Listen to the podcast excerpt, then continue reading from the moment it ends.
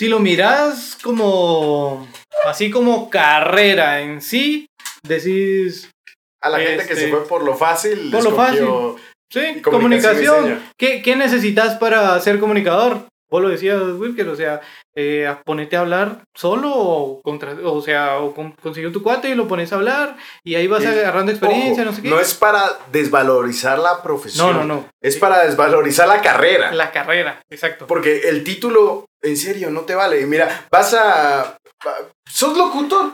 Va- vas a una cadena de radio. ¿Crees que te van a pedir el título?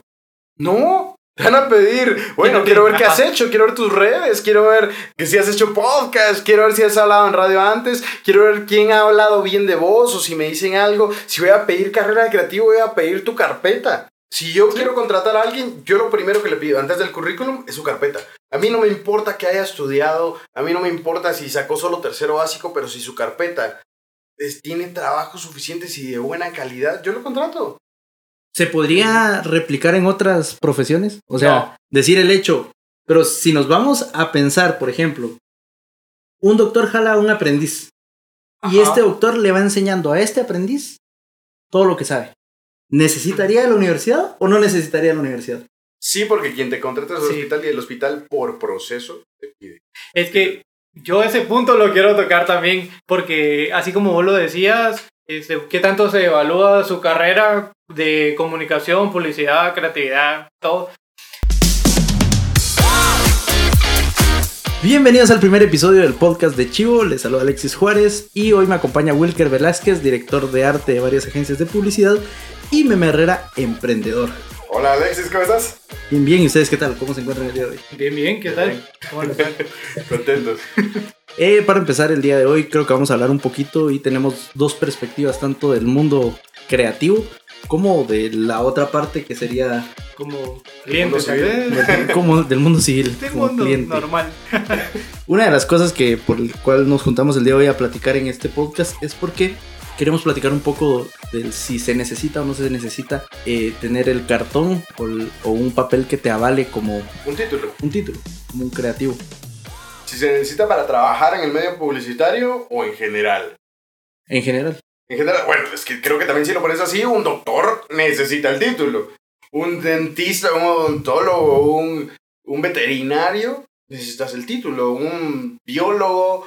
Creo que sí son muchas cosas en las que necesitas el título que son empleos más útiles para la humanidad. No, sí, tal vez específicamente creo que- en, el, en el mundo creativo se necesita mundo- un cartón, se necesita algún tipo de estudio universitario para poder vivir más que todo de, de esto que es el mundo creativo. Yo creo que, por ejemplo, depende mucho de la carrera, como decía Walker. Para mi parecer, si es algo tipo ciencias, algo de humanidad o algo así, pues sí, va, porque no es algo que vos puedas encontrar en el internet, en YouTube o algo, pero todo tema de tecnología, Que es la obviamente, academia. ajá, lo, lo encontrás en internet. Sí, yo creo que para el medio publicitario no necesitas un título. He visto tantos dropouts, tanto, tanta gente que deja la universidad o incluso gente que, que deja el colegio y, llega a estar en puestos altos en la publicidad porque al final lo vas aprendiendo en el camino. Y si no lo aprendes en el camino, lo aprendes en internet y muchas veces nos ha tocado de que cosas que te enseñan en la universidad eh, no te sirven y muchas cosas de que no, no las puedes aprender ahí, muchas cosas las tienes que aprender en, en tutoriales, en YouTube eh, o que te lo explique la gente que ya está en eso. Eso tiene mucho que ver. Yo siento que depende qué universidad estás o quién te enseña en específico. No te puede enseñar alguien a algo tan novedoso si te enseñan Photoshop básico en, en el AU o algo así. Desde mi perspectiva, fuera del arte, ¿va? En Correcto. cambio, en tecnología o algo, incluso, pues yo estudio sistemas y todo, te- por ejemplo, te enseñan lenguajes que son como los más básicos, pero no te enseñan algo tan a profundidad o, o algo tan específico donde ya puedes desarrollarte mejor. ¿no? Ahora retomando un poco lo que decía Wilker al inicio, de si por ejemplo sos un doctor o sos alguien, necesitas como que fuera del medio de la publicidad y del medio de, de la comunicación visual, sí necesitas tener un título y entra a mi, a mi pensar el hecho de decir, desde ahí podemos empezar a devaluar la carrera. a decir de que no vale la pena estudiar y no vale la pena de que vale menos que ser un doctor, vale menos que ser un ingeniero, vale menos que ser eh, un abogado. Mm, Yo creo que el impacto depende, depende si lo miras como social un poco.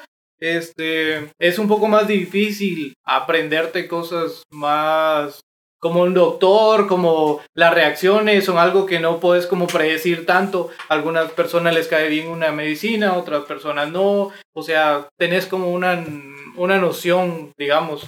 Pero en el tema del arte, pues no sé qué tanto Y ahí ¿Qué tanto puede hacer? Es, es una discusión que había tenido hace poco, de hecho, de todas las carreras sobre comunicación en general. Creo que eh, no solo diseño, sino publicidad entra en comunicación. Y um, si te das cuenta ahora, hay niños de 12 años que son influencers, que tienen a 150 mil seguidores. Hay, no sé, mira Lobo Vázquez, ¿entendés? El del tipo, no sé si terminó el diversificado, pero ya es una sensación y la gente lo está jalando y en algún momento el, el tipo va a hacer, ya se va a saber el teje y maneje de producciones o cosas así, ya va a saber decirte, no, la cámara apuntámela para acá, o cuando me, me edites la voz, ponerle tal efecto. O sea, va a aprender tantas cosas en el camino que nunca estudió, pero que supo aprender bajo la marcha. Y eh, lo lo que tocaba antes del tema de comunicación es todas las carreras de comunicación no solo las puedes aprender sobre la marcha, sino es, está en vos poder explotarla. Yo estoy estudiando locución, por ejemplo, y me puedo poner a hacer un podcast y empezar a en- entrevistar gente y ya la puedo pegar, y ya puedo empezar a trabajar de eso porque ya voy sobre la marcha, ya estoy haciendo cosas que aunque no me enseñen cómo entrevistar a gente y cuáles son los procesos y toda la teoría detrás, ya lo estoy haciendo. O ya lo escucho, ya lo aprendo. Son cosas que puedes aprender al verlas.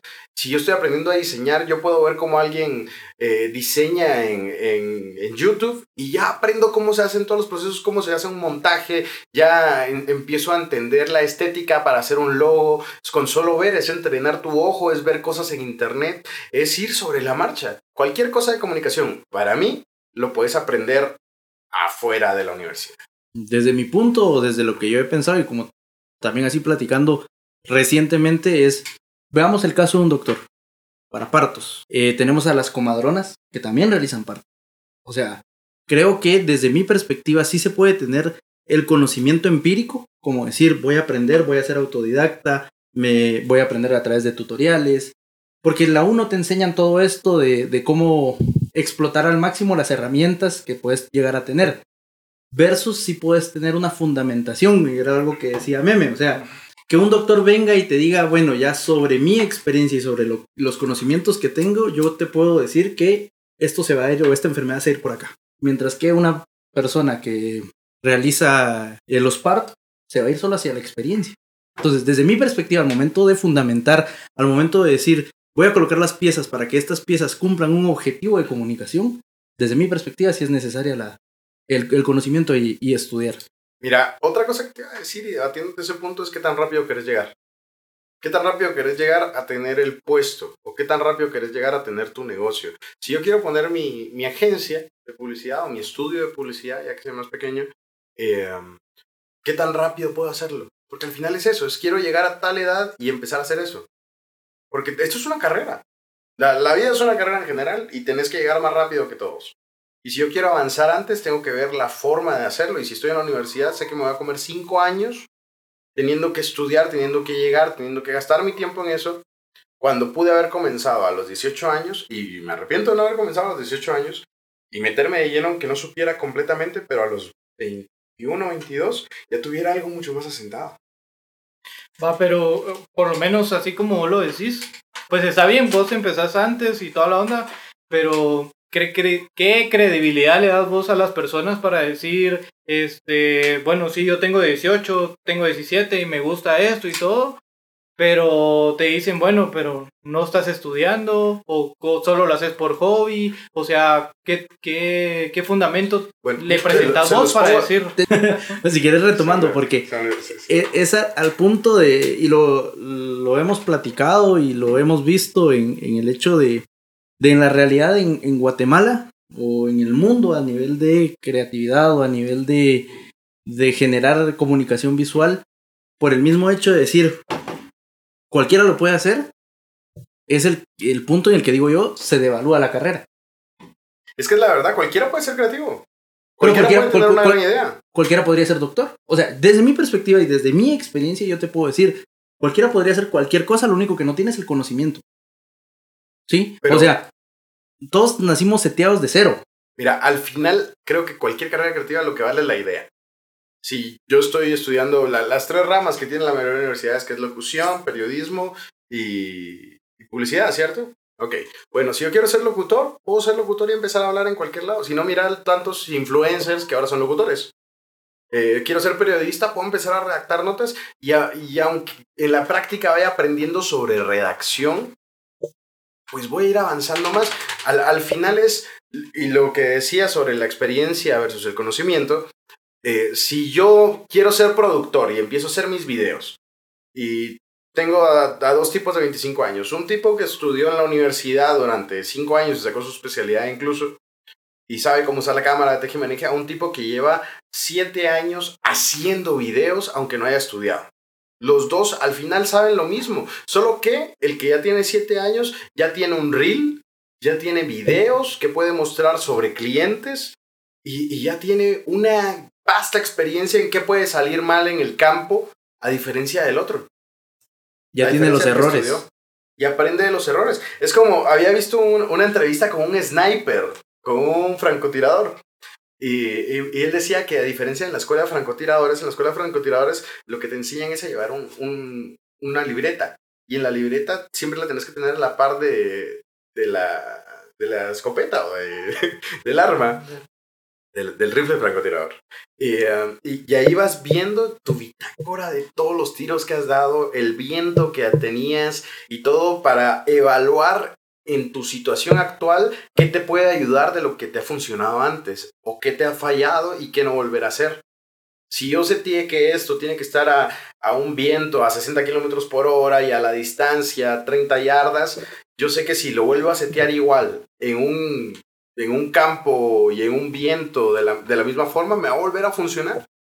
Y esa es, sobre la marcha vas aprendiendo. Para mí es eso. Si, si yo no sé hacer algo, prefiero agarrar el trabajo y sobre la marcha ir aprendiendo a esperarme hasta que funcione. Pero creo que tenés que batallar mucho por tu cuenta. Tenés que, por tu lado, ir como probando y todo, pero vas a desperdiciar. Por ejemplo, vos decías el chateo de siete años grabando y todo. Pero ¿al cuánto tiempo lo contratan? ¿Al cuánto tiempo dicen, ah, bueno, es- este ya sabe, no sé qué? O sea, pasás, en cambio, vos estudiás y ya fijo, tal vez por el conocimiento previo, dicen, ah, bueno, por lo menos está estudiando, lo contrato. Pero si llega alguien a vos y te dice, mira vos, yo tengo cinco años de estar grabando videos y todo, vos que en tu, en tu tema como de meterlo a la industria o algo, le decís, Mira, si- va a mostrarme o algo, Es, o... es como ver su currículum, ver su carpeta. Bueno, eh, eh, es tal cual. Si yo quiero contratar a alguien, yo lo primero que le pido antes del currículum es su carpeta. A mí no me importa que haya estudiado, a mí no me importa si sacó solo tercero básico, pero si su carpeta es- tiene trabajos suficientes y de buena calidad, yo lo contrato. ¿Se podría replicar en otras profesiones? O sea, No. decir el hecho. Pero si nos vamos a pensar, por ejemplo, un doctor jala a un aprendiz. Y este doctor le va enseñando a este aprendiz todo lo que sabe. ¿Necesitaría la universidad o no necesitaría la universidad? Sí, porque quien te contrata es el Sí. hospital y el hospital por proceso te pide. Es que yo ese punto lo quiero tocar también, porque así como vos lo decías, este, ¿qué tanto se evalúa su carrera de comunicación, publicidad, creatividad, todo? Pero es más accesible, es más fácil de aprender desde mi punto de vista. O sea, no necesitas, no necesitas mucho estudiar o algo así, es más accesible. La, el mundo se, se mueve por la publicidad, se mueve por la mercadotecnia, es más, es un conocimiento más, más fácil, Más empírico. más empírico y se te hace un poquito más común. Te lo voy a poner desde otra carrera que sí se podría tomar. Tal vez el doctor está un poco exagerado. Sí, sí, sí, porque está Pero un ingeniero. Un Un ingeniero. versus un maestro de obra. Ah, Construcción. construcción. Ah, pa. Mira cuántas Sí. casas no han construido los maestros de obra. Pero para construir un edificio, pues un ingeniero. ¿Por trámites o por capacidad? Porque un, un maestro de obra nunca ha hecho un edificio, pero sabe cómo hacerte 20.000 casas. Y un ingeniero sabe cómo hacerte las dos. Es simplemente eso. Si a, un, si a un maestro de obra creo que le enseñaras, porque el maestro de obra aprendió solo el proceso de hacer las casas. No, de hecho, ellos saben el proceso, por ejemplo, en temas tan básicos, ¿va? Por ejemplo, cuando ponen sus tablas y le ponen, bueno, es algo tonto, ¿va? Pero le ponen un peso del otro lado, ellos saben que a huevos tiene que ir un peso esto para poder hacer así bien la casa o tienen que tener alguna medida en específico o algo que ellos no saben en realidad el concepto de por qué lo hacen, pero saben que lo tienen que hacer. Entonces, Eh, bajo entonces- eso, bajo esa premisa, un maestro de obra que se junta con un ingeniero y eh, hace edificios, puede hacer su propio edificio en algún momento. Sí, Que incluso los maestros de obra muchas veces a recién graduados, que he escuchado yo casos, le enseñan más a la mara que acaba de salir en base a experiencia. Sí. Pero al final sí depende mucho de la carrera, pero en ese sentido creo que es más fácil, por ejemplo, eh, cuando vos ya sos ingeniero, este, ya cuando tenés esos títulos creo que ya te vas a un lado más como administrativo tal vez, o algo como supervisor o algo, a que sos como de venir de abajo y empezás, y empezás, y empezás, tal vez te cuesta un poquito más, pienso yo, Que en si este no caso- tenés la U o conocimientos de la U. En este caso, el maestro ahora lo que no tendría es la fórmula para calcular X cosa, pero con el ojo o con el... Yo calculo que si le agregamos un poquito más, se cae. Sí, Sí. seguro. ¿Sabes? Lo único por lo que por lo que sí te aplico la universidad, no tanto el cartón, pero sí la universidad, toda esa experiencia, es por contactos. Yo siento que si, si yo tuviera que repetir a los 17, 18 años y entrar a la U, creo que entraría a la universidad solo para conseguir contactos. Porque es una red enorme la que te haces.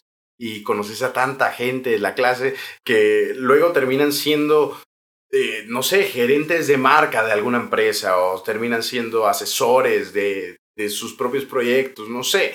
Eh, um, y, y eso es otra cosa, yo creo que si me volviera a enlistar a una universidad, sería una universidad privada probablemente. Ojo, sí, que ese es otro de los puntos que hay que tocar. O sea, Sí. en la universidad privada logras conseguir contactos. Pero ¿qué pasa con la pública? Con la pública, y creo, desde mi perspectiva, desde, desde mi experiencia en las universidades, no te enseñan a hacer empresa. Te enseñan a llegar a trabajar para alguien, A ser trabajador. a ser trabajador. Pero ahí abarcas, por ejemplo, sí está bien las, las universidades, pero qué posibilidad. Si lo miras a nivel país, ¿quiénes tienen la posibilidad de, trabajar, de estudiar en una privada de prestigio? O sea, no una privada media, digámoslo así. patito, decís, Sí, ajá. por ejemplo, o sea, si vos estás medio bien, estás en una privada, dos, tres, que te digo, Una privada que pagar la mitad de un sueldo mínimo. Sí, que la pagas, sí. Pero, por ejemplo, la Mara que entra a la San Carlos y vos decís, o sea, eso es lo que tiene. Y, y regularmente en la San Carlos, pues se ve el tema de que sale el que quiere, porque es masivo, este, la Mara pues va a chingar y lo que sea, como en todas las universidades, ¿va? Pero se vuelve Pero- más un embudo. Exacto. O sea, porque se la mara empieza. Entran bastantes y empiezan a hacer menos, menos, menos, menos. Con, Sí, mira, al final. ¿cuántos se gradúan? Hay muchas clases en las que se gradúan 10 personas. No, y deja, deja de los 10 que se gradúan, ¿quién tiene la visión de, de ser su propio jefe, por decirlo así? O quién tiene la visión de decir, bueno, o quién viene, porque a veces no es como que él lo tenga, se lo, se lo obligan. Es como, bueno, vos estudia esto porque vos te tenés que hacer cargo de lo de la empresa, de la familia. Y creo que eso pasa más en universidades privadas. Pero también en el medio, porque al final, si lo miramos del medio, o me imagino yo, creativo, todos se terminan conociendo. O sea, y te terminas conociendo porque todos van a caer a las mismas agencias, Pero a las mismas cosas. Te terminas conociendo a nivel de trabajador. Ah, sí, seguro. ¿Y quién hace los negocios? O sea, al final, Bueno, los de arriba, y como decía Wilker al inicio, los de los contactos, son los que resultan haciendo los negocios. Vos sos trabajador y conoces al hijo del dueño. Entonces decís vos, este, ya tenés un contacto y decís, bueno, de aquí me junto con aquel y consigo los demás contactos. O sea, dependiendo también. De, o sea, de te cómo sos vos. que de cualquier forma tienes que buscar la forma de salir. De cualquier Pues- manera tienes que buscar la forma de salir. Pues sí, o sea, Pero es que te implantan el chip, para mí es mucho eso, de que te implanten el chip de que tienes que ser trabajador. De que no te enseñan temas administrativos o no te enseñan cómo presentar tu propio proyecto. Aunque te enseñan fundamentación, como decía Alexis, no te enseñan a venderte Correcto. co- como persona. eso es una... Y eso es en todas las carreras. O sea, no solo publicidad, comunicación. O sea, es en todas las carreras. Sí, y ese es parte de mi amor-odio a la universidad. O sea, porque te enseñan a cómo llegar a ser trabajador para algo. Te enseñan, como lo platicábamos al inicio, a fundamentar y todo esto. Pero al final eh, re- Entonces- regresas al mismo círculo, por así decirlo. ¿Crees vos que tenés más motivación al no tener, al no empezar por la U, por ejemplo? Te privas de contactos, es cierto, pero vos decís, bueno, yo quiero salir adelante y yo me pongo a, a estudiar, yo me pongo a, a- a aprender, me pongo a, a probar. O sea, ¿crees vos que el chip también tiene que ver porque lo tenés en la U o depende de cada quien? Creo que sí depende de cada quien, pero, o sea, en la U ya te dicen como de, bueno, vos tienes que ser el mejor de la clase porque vas a optar al mejor trabajo, Al mejor puesto. al mejor puesto. No te dicen, vos tenés que ser el mejor de la clase para poner tu empresa y contratar a los mejores porque sabes quiénes pueden llegar a ser los mejores y poder generar dinero de eso. Y creo que eso es al final por qué nos conocemos tantos en el medio y por qué decimos que el medio es tan chiquito. Porque al final las agencias, los estudios al final filtran a las mejores personas. Y por eso es que dicen que es tan difícil entrar al medio, pero porque es por talento. Pero eh, creo que es una mezcla. O sea, y al final, que algo, y hablando de una mezcla, va tanto no solo a quedarte solo con lo que la U te da, sino gran parte ser autodidacta. O sea, a- aprender por tus medios y qué es donde te querés eh, especializar. Sí, creo que eso funciona más en las universidades públicas. De que te toca aprender por tu cuenta. Y, creo que aparte de la universidad, a, a todos nos toca. A mí, a mí cuántas veces no me he tenido que meter a tutoriales por cosas que no aprendí en ningún otro lugar. Desde procesos de... Desde procesos administrativos hasta... Y preguntarle a la gente. Uno tiene que buscar la forma de aprender. Y más ahorita, más ahorita por el tema de la pandemia, me ha tocado aprender un montón de cosas. Yo, ah, antes de la pandemia, por ejemplo, yo nunca había animado, más de cuando estaba en el colegio, pero de ahí no había tocado programas de animación durante 7, 8 años, tal vez. Sí, que esto de la pandemia nos ha venido a enseñar a que se pueden hacer muchas cosas desde casa. No, y aparte de eso, a innovar. A innovar, porque si lo miras, o sea, no, no sos solo vos, sino que en cualquier rama, incluso eh, si ya te vas hasta tema de las señoras viendo recetas, ya te miras a tu papá intentando hacer algo, lo busca en YouTube, lo, misca- lo mira en Facebook. eh, Mira, yo no sé si es cliché, pero yo he conocido un montón, no solo de papás, de hombres, que han, han aprendido cómo arreglar sus propios carros con videos de YouTube. Pero a base de, de la pandemia. O sea, si no, es como, bueno, lo llevo al mecánico, me lo ahorro, va, está bueno. Si no, mira el boom de todos estos cursos que, que ahora están como a 10 dólares cada curso y te hacen packs y todo de, de tantas páginas y tanta gente que se ha tirado incluso a hacer cursos por su cuenta porque la, la gente tiene hambre de aprender y, y les ha tocado mucho más ahora. eh, mira, mira cuántos cursos no hay de, de cómo usar programas básicos de computadora porque hay gente que o les tocaba ir a clases no- normales y nunca habían usado una computadora y ahora miras a baby boomers usando, usando programas y usando la computadora y usando su celular. ¿Cuántos maestros no, no han tenido que innovar porque ahora les toca dar clases en línea? El tema de los colegios está tremendo. Sí, fijo. No, con el simple hecho de aprender a usar Zoom, Sí. hacer conferencia. Y hay tutoriales para, para usar Zoom, para usar Meet, porque a muchas personas esto de la pandemia les vino a pegar directo en, en la desactualización, si lo podemos decir así. En la comodidad, siento yo. En la comodidad, porque antes no, no te exigían, no tenías por qué. Y más que todo, pues esa generación, ¿va? Porque ahorita las generaciones nuevas Ya vienen con el chip vienen de- con el chip. Ya saben cómo usar todo. Ya, olvídate. Sí, fijo. Creo que no, no he llegado al punto en que tenga que en que tenga que preguntarle a alguien menor que yo cómo se usan las cosas. Creo que siempre he tenido ese chip autodidacta también. Yo TikTok. o sea, TikTok sí tuve que venir y preguntar cómo se usa. Alguien menor. Alguien menor. Sí, creo que ahí pasamos de la generación. Pues que depende también la personalidad de cada uno, ¿va? Porque, por ejemplo, al menos yo, yo no me veo haciendo videos, yo no me veo, yo no me veo influencer. editando, influencer, cosas así. Pues no, creo que no. Ahora la gente, creo que se quiere acomodar más rápido y dice, bueno, soy influencer, este, hago cualquier pendejada y que la gente me empiece a seguir y empiezo a ganar piso. O sea, Lo- lo ve no como más- no, no, no, pues, pero ese es un caso como especial, el, ¿va? Pero... el tipo fue muy qué lindo. Pero, pero me refiero a, a las nuevas generaciones. O sea, vos le preguntás a, a algún chatillo y le decís, bueno, vos qué quieres ser de grande o que no sé qué. Gamer. Gamer. Yo Va. quiero este, hacer así. videos en YouTube. Y justo con el caso de Lobo Vázquez, ¿qué hubiera pasado si no hay pandemia? No hubiera salido ese concurso y este señor no se hubiera animado a bailar porque él nunca se había grabado bailando.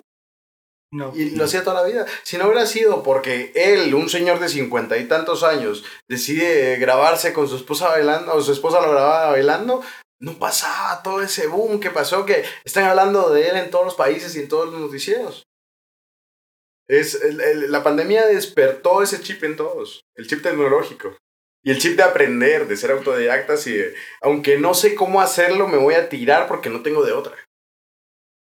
Sí, o a quién le pregunto. O sea, que vos decís, bueno, estás en tu casa, no podías salir y no le haces decir a tu papá, mira, este, ¿cómo hago, cómo hago para compilar algo, por ejemplo, de mi rama, va? Pero, ¿cómo le hago para editar este video? ¿Qué te van a estar contestando? O sea, es como, bueno, me meto a YouTube y empiezo a ver y salgo y... Mira, ¿va? En, en las empresas, yo creo que es cliché de empresas, pero cada vez que tenías un problemita en tu computadora llamabas al IT.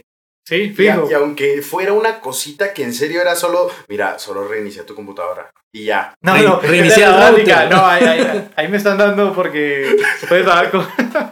Yo estudio sistemas y toda la onda, pero por ejemplo, hay usuarios que se acomodan mucho. Por ejemplo, una anécdota rápido. A mí me dice una, una señora, pues, jefa, jefa, y me dice, eh, José, mira, fíjate que no me imprime, no me imprime y ya lo mandé como 10 veces y no me imprime.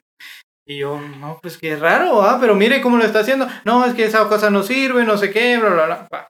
Voy a verlo. Y cuando veo, no está conectada a la impresora. Y es como, mire, ya, ya se dio cuenta que no está eh, conectada a la impresora.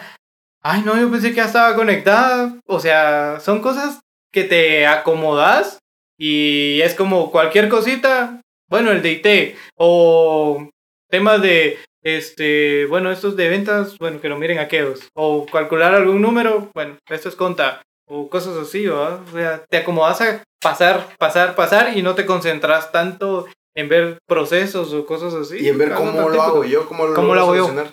Ajá. Eso es fundamental. Ahora, yo quisiera retomar un poquito de, de una cosa que me llamó la atención al inicio de la plática. Y desde el lado de afuera, ¿cómo se ve el punto de la comunicación visual? O sea, una de las cosas que Meme decía al inicio era como, hasta cierto punto se mira más fácil Sí. que una profesión como doctor, como ingeniero o como abogado. Sí, la verdad es que si lo miras como así como carrera en sí, decís, A la gente que Este, se fue por lo fácil, por lo escogió sí, comunicación. ¿Qué, ¿Qué necesitas para ser comunicador? Vos lo decías, Wilker, o sea, eh, ponete a hablar solo o, contra, o sea, o con, consiguió tu cuate y lo pones a hablar y ahí vas agarrando experiencia, Ojo, no sé qué. no es para desvalorizar la profesión. no, no, no. Es para desvalorizar la carrera. La carrera, exacto. Porque el título, en serio, no te vale. Mira, vas a. sos locutor. Va- vas a una cadena de radio. ¿Crees que te van a el título? No. Te van a pedir, bueno, quiero ver qué has hecho, quiero ver tus redes, quiero ver que si has hecho podcast, quiero ver si has hablado en radio antes, quiero ver quién ha hablado bien de vos o si me dicen algo. Si voy a pedir carrera de creativo, voy a pedir tu carpeta. Y te voy a pedir, mira, quiero ver qué campañas de publicidad has hecho, qué tan exitosas han sido, para qué clientes los has tenido. No te voy a pedir tu título, la verdad tu título, a mí en los 10 años que llevo en este medio, nunca me han pedido un título. Nunca, ni una sola vez. Pero, Pero- viéndolo desde afuera, Desde afuera. si no, si no lo miras como, bueno, En mi Eh, caso, ajá. por ejemplo. me Pero decís- tu caso es el caso de muchos. O sí, sea, sí. O sea, y de mayoría. muchos clientes que llegas y no, hombre, si ustedes solo hacen dibujitos. Y me ha, to- me ha pasado. Me he topado con clientes que dicen, no, hombre, si. Eso lo hace cualquier persona. Eso lo hace cualquier. Incluso una vez en una reunión con un cliente que se le cobró una línea gráfica, me decía, no, hombre, mejor enséñamelo a hacer a mí. Porque es fácil. Es que lo, lo miras muy práctico. La verdad es que lo miras muy práctico. Por ejemplo, vos decís, bueno, para. ¿Qué te dijera yo? Un video, por ejemplo. Un video, vos decís, bueno, solo medio le cortó, le puso un par de colores, pum, ahí está. Lo miras de afuera, o al menos yo vería eso. Es como de, mire, es que este video, y... pero no te dice, mire, es que por este ángulo, que representa esto, que te da esta sensación, o que es por esto, por lo otro. No, no, No, no, es vale. a toda la gente y a la profesión, pero yo siento que el 50% de las cosas que vende la publicidad no es, no es pura casaca, sino es pura, es chatarra, es, es, es, a- es hablar cosas que en serio las estás pintando. Sí. Porque he, visto tantas campañas en las que venden tanto sobre el concepto, venden tantos conceptos sobre un producto cuando tu producto debería vender solo. Y, y ok, esa es utopía, mundo ideal, donde te- no te están vendiendo la Coca-Cola como la felicidad, sino te le dicen, mira, esta bebida está rica, pruébala. Tan fácil fuera. Para mí sería mucho más sencillo incluso como profesión porque sería al- algo tan básico y una campaña que no duraría cinco años como duran la mayoría de campañas exitosas, sino duraría toda la vida.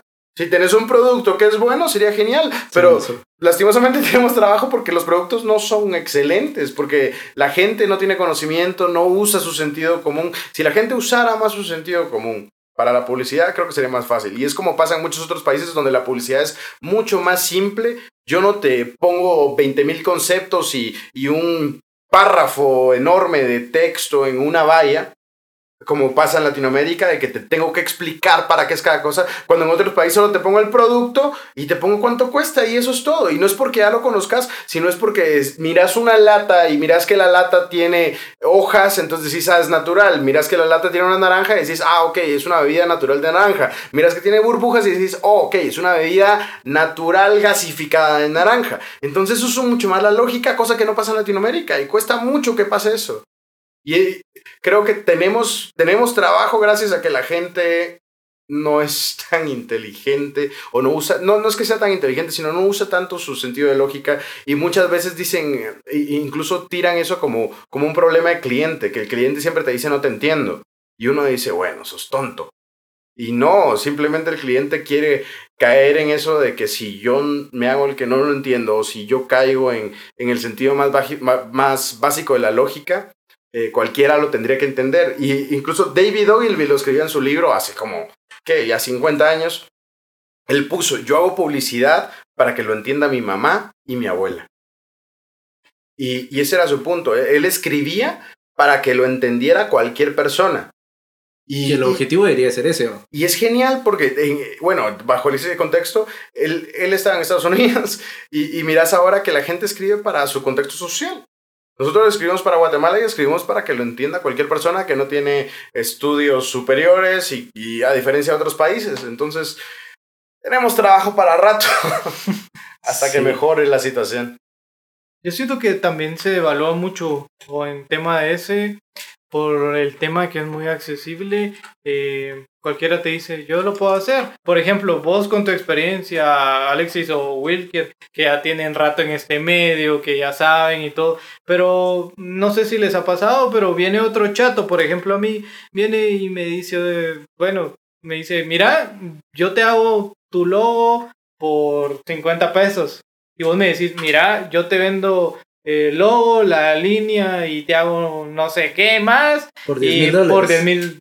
pe- pe- dos mil, que- 10 mil que O sea, si yo te dijera a vos que yo te hago tu logo y tu gráfica por 10 Ajá. mil dólares, ¿lo vos, pagarías? vos decís, ¿Por qué? ¿por qué? Puta, y yo voy a decir, puta, ¿Qué ¿por me qué? trae? Te- 10 mil dólares por un logo y que Y le ponga logo a cualquier cosa.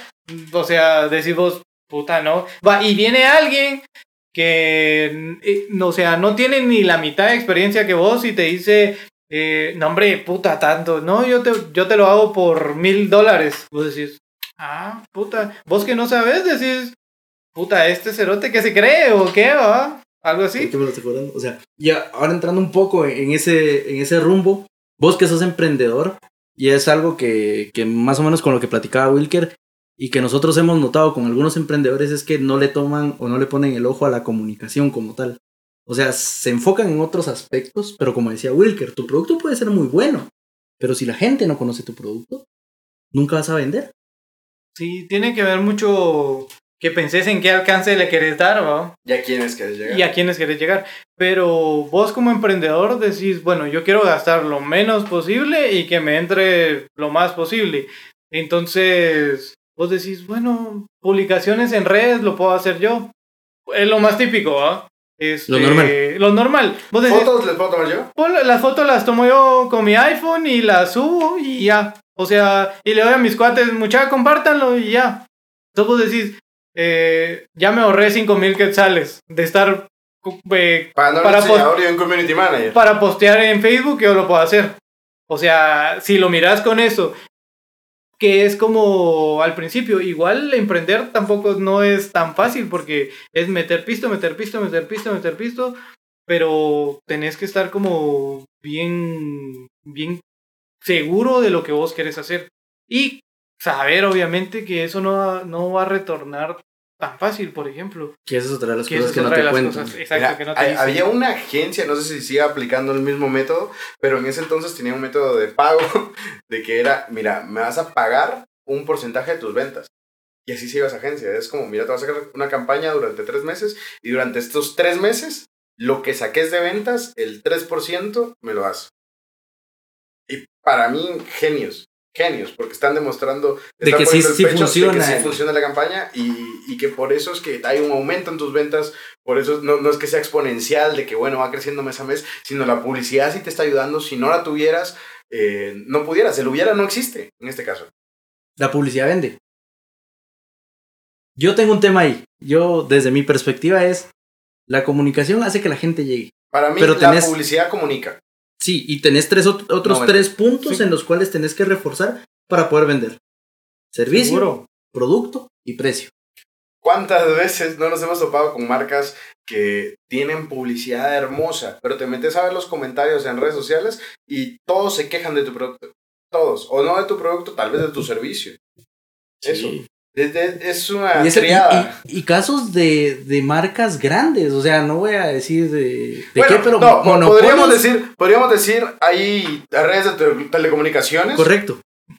O sea, para ser Justo eso específico, no quería decir. Por ahí vamos, vamos. Pero justo redes de telecomunicaciones, te, te metes a sus redes sociales y tienen una comunicación linda, hermosa, unos videos producidos, pero con un, no sé, con 250 mil dólares y lo que querrás. Pero te metes a ver los comentarios y la gente no quiere estas marcas, pero al final son marcas que se necesitan, incluso en las cadenas de comida rápida. Eh, es cosas que la gente lo va a seguir consumiendo, porque es comida, como dicen, querés, tenés un negocio exitoso, vende comida porque la gente siempre lo va a querer. comida y ropa. Comida y ropa, y bueno, telecomunicaciones, porque la gente siempre lo va a consumir. Y más aquí que es un monopolio. Necesidades O sea, dos puntos nada más que tenés, escoges A o B. Y el servicio Sí. valió. Vale. ¿Por qué? Porque no tenés opción a escoger cualquiera de estos. Sí, lo que hablamos del monopolio mata la competencia y la competencia te genera mejora. Por lo cual decían de que en, en- en la época de guerra el mundo avanzó porque se tuvieron que inventar tantas cosas en tan poco tiempo que avanzamos tecnológicamente.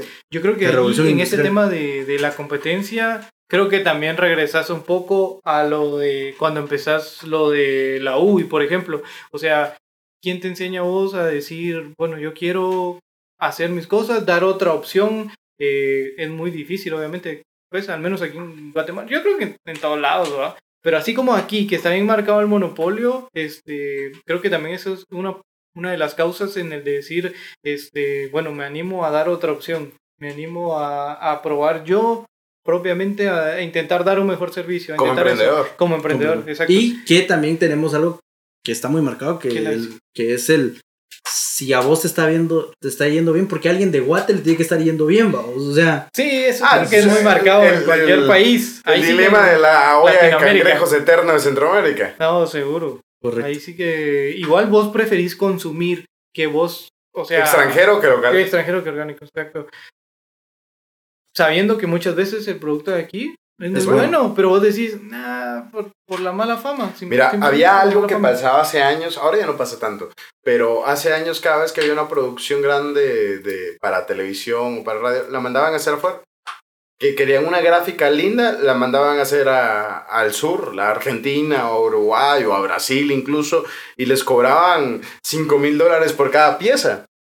Ahora ya se está haciendo en Guate y no se paga igual. Y a pesar de que se mantiene la calidad. Y amarrado un poco a eso, la gente que traen de fuera. ¿Qué opinas de eso de que las agencias grandes prefieren confiar en alguien de afuera para tenerlo en un puesto alto? Alexis, el acento vende. No, para mí es eso. Y, y me lo dijo una persona eh, que, que justo es extranjera. Me dice, mira, yo estoy aquí solo por, solo por la boquita, solo por cómo hablo. Porque eso es lo que vende, por eso es, eso es lo que le gusta a los clientes, escuchar de alguien que, que, que, que es de afuera, que tiene otras experiencias y que te lo cuenta desde su punto de vista y si, si desde su punto de vista de, de cuasi primer mundo funciona, a mí me va a funcionar. Sabiendo que el contexto acá es probablemente muy diferente a, al de otro lado.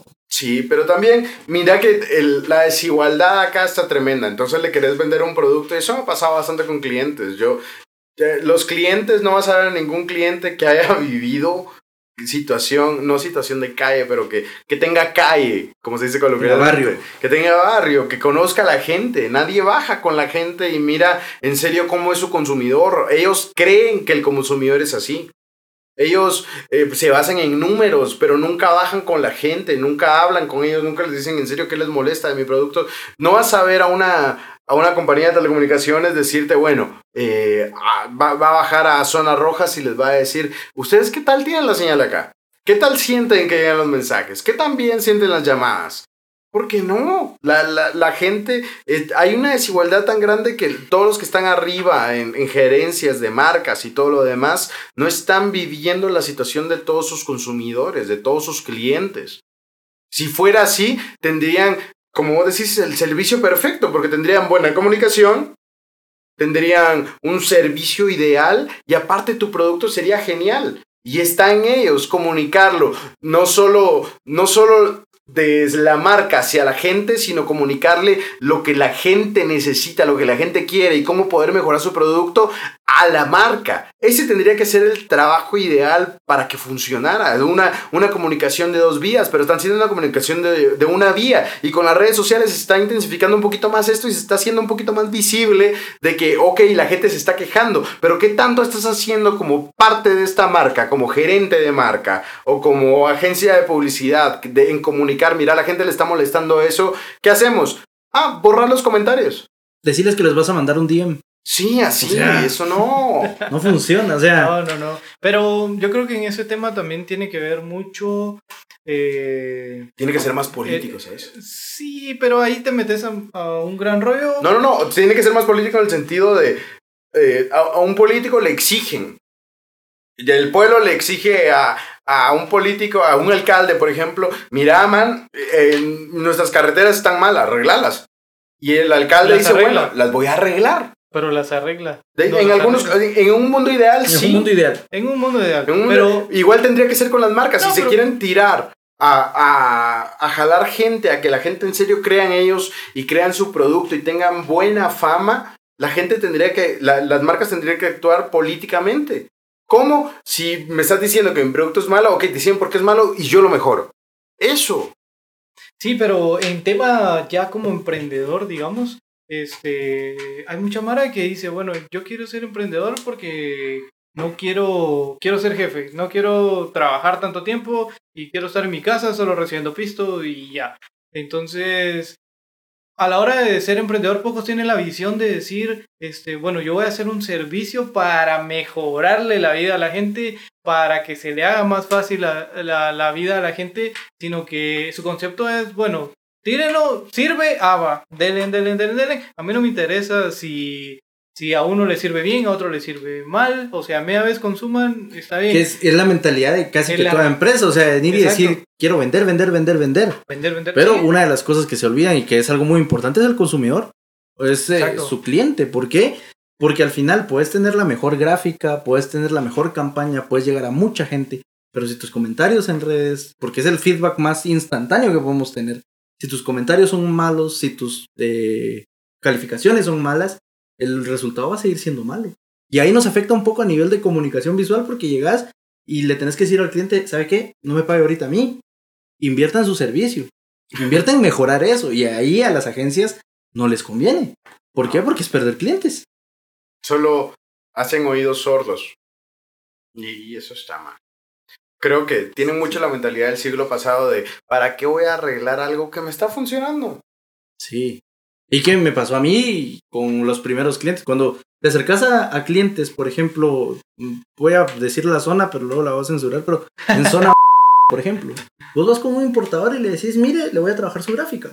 Porque decís, bueno, no voy a poder alcanzar a una empresa tan grande porque hay mucha competencia y hay agencias grandes que ya lo están llevando. Empezamos a hacer camino desde abajo. Vamos con, un, con una importadora. Vas y te dicen, ¿yo para qué quiero eso? Si igual Sí, mis, cosas se venden. Yo las traigo, la gente las necesita y las compra. Es que también vamos a eso, o sea, eh, la necesidad siempre está y la gente de que Siempre va a consume, consumir. consume. Sí, va a consumir. O sea, Pero hay un potencial muy grande ah, cuando le metes estos otros factores. a eso iba, a eso iba. O sea, no sé qué, cuál es tu alcance. Vos querés, eh, por ejemplo, la visión, la primerita, cuando vos decís, o te imaginas emprender, decís, eh, bueno, voy a probar con esta idea y si no me da pisto, la dejo y pruebo otra, y pruebo otra. O sea, no te enfocas, incluso vos mismo de este lado, bueno, de este lado decís, este, bueno, ¿qué más puedo hacer para que mejore? ¿Qué más puedo hacer? No, es como, bueno, ya probé esto, invertí esto, no me dio, pum, me cambio. Entonces, ¿en qué momento decís vos, bueno, y si le meto publicidad, o si Le llego a la, le meto servicio, llego a la gente de esta manera, o les planteo algo, no sé, algo así, es muy, muy difícil. Y ahí es donde decís vos, bueno, ¿para qué pagar publicidad si esa onda se vende? O sea, va. Y la otra cosa es, o lo típico, ¿va? O sea, vos decís precio, está bien, entre más barato, más me van a comprar. Pero al final no es eso, o sea, al final es, vos qué preferís, un buen servicio y pagar bien, o decir, bueno, un servicio más o menos, pero me sale barato. Entonces, también la sociedad está en eso. Si vos te pones a preguntar, o bueno, los que, la gente que yo conozco, por ejemplo, este, hay gente que dice, yo prefiero algo barato y ya está, o sea, sale. En cambio, es poca gente la que dice, bueno, yo voy a pagar tanto, pero yo sé que tengo un buen servicio. Y ahí te vas, ¿querés cantidad de clientes o querés calidad, Calidad. de clientes? Y Exacto. cuando buscas calidad de clientes, son clientes que nosotros denominamos reciclables. O sea, que te compran una vez, dos, tres meses y te vuelven, Te vuelven a a comprar. comprar. Entonces, creo que es un punto importante porque va muy amarrado a esto a decir, si pensás así, muchas, muy probablemente sos de las empresas que dijo antes de la pandemia, ¿por qué voy a invertir en comunicación digital? ¿Por qué lo voy a meter a eso si yo ya vendo así? ¡Pum! Te cae la pandemia y te toca migrar. Te toca empezar a utilizar la comunicación digital y ahí es donde yo siento que sí se empieza a ver más el valor de la carrera o el valor de la profesión o cómo lo podríamos llamar si no tiene un título, el valor de, de la comunicación de la comunicación visual. No, sí es profesión. Sí es profesión. Aunque, tengas, Aunque no tengas título. Profesión. Sí. Sí, pero ponele, siempre hay gente que, que está como más, que como lo ve más fácil, es como, bueno, yo lo aprendí rapidito y lo hago así, dos, tres. Entonces, creo que eso también le baja, le baja bastante. Bueno, Alex. Bueno, muchísimas gracias por, por haber estado en el primer episodio del podcast. Eh, Gustazo. eh, Ahí sí y que gracias. Solo no sé cómo cerrarlo. Esperen el próximo episodio y y esto fue el episodio del Chivo. Desde Shela para el mundo.